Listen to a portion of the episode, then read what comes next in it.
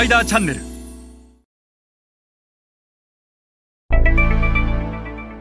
皆さんこんにちは。スパイダーの森部です、えー、今日は MTA の戦略的導入と TT のストアカバレッジの拡大についてお話しします、えー、食品、えー、飲料菓子日用品メーカーはこの2つをしっかり理解することで、えー、ASEAN 市場への参入における ROI、えー、効率的市場参入を実現することが可能です。今日は、えー、MTA の戦略的導入と TT のストアカバレッジの拡大について一緒に学んでいきましょう。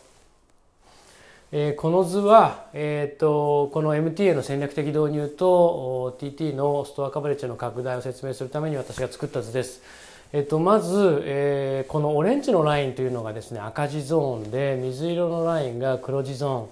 ーン、えー、海外販売っていうのは大きく分けて2つあります。一つは輸出でやるパターン。そしてもう一つは現地に法人を構えてやるパターン多くの企業はまず輸出から始まって、現地に法人を出して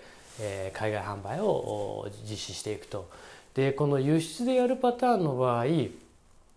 赤字も黒字もありません。基本的にはキャッシュオンデリバリーでキャッシュが入ったら輸出をするということをやりますので特に赤字や黒字を気にする必要はないと。ただやっぱり輸出ですから、えー、自分たちの商品がどういう中間流通事業者を通じてどういう現地の小売にえ並べられてどういう消費者がそれを手に取って何を思ってリピートしているのかが全く見えないビジネスなので輸出では、え伸びしろが限られていると。ある一定の規模まで来るとやっぱり現地に生産工場なり生産拠点なり、え販売拠点を持たないといけないでそうなってくると当然固定費が発生するので赤字ゾーンや黒字ゾーンというのが出てくるということを前提にした図です。でこの MT と TT 日本ではよく MT が先か TT が先かとかですね MT なのか TT なのかという MT と TT の議論になるんですがこれは MT が先とか TT が先とか MT だけとか TT だけとかそういうことではなくて MT も TT も両方重要でなおかつ同時並行的にやらないとダメというのが ASEAN 市場です。でなぜならば、え前回にもお話した通り ASEAN は2つ理由があると ASEAN は MT の数絶対数が圧倒的に少ないから一番多いインドネシアでも3万5千店舗でうち3万店はアルファマートとインドマレットなわけですよね。でそうするとこの2社が取れなかったら残り5,000店舗一番少ないベトナムの MT の数はたかだか1,500店舗対して TT の数っていうのはえー、ベトナムでも50万点、えー、一番多いインドネシアでは300万点存在すると。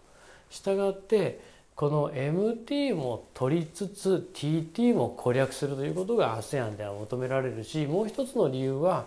MT の棚にはお金がかかります。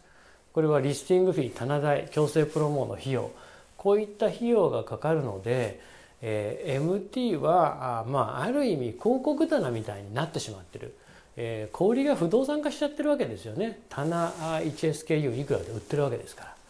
でそこに置くにはプロモーションを強制的にやってくれと言われるわけですから MT だけではなかなか利益が出ないというのが ASEAN 市場の特徴です。そうすると、えー、当然ながら TT も攻略をしていかないと数が稼げない、えー、利益が出てこないと。で一方で TT のパパママショップのオーナーは MT に置かれてないもの MT で売れてないものは当然取り扱いたがらないという理由がございますので、えこの MT と TT はもう片方だけじゃ絶対に利益が出ないしどちらか一方ではえうまく市場を攻略できないと成功している先進的な欧米のグローバル消費財メーカーは必ず両方同時にやっていると。でむしろ MT でやることが TT に評価されて TT での実績が MT に評価されるとこの構造をしっかり理解しているのでやはり MT の戦略的導入と TT のストアカバレッジというのは絶対に必要です。えー、それでは皆さんまた次回お会いいたしましょう。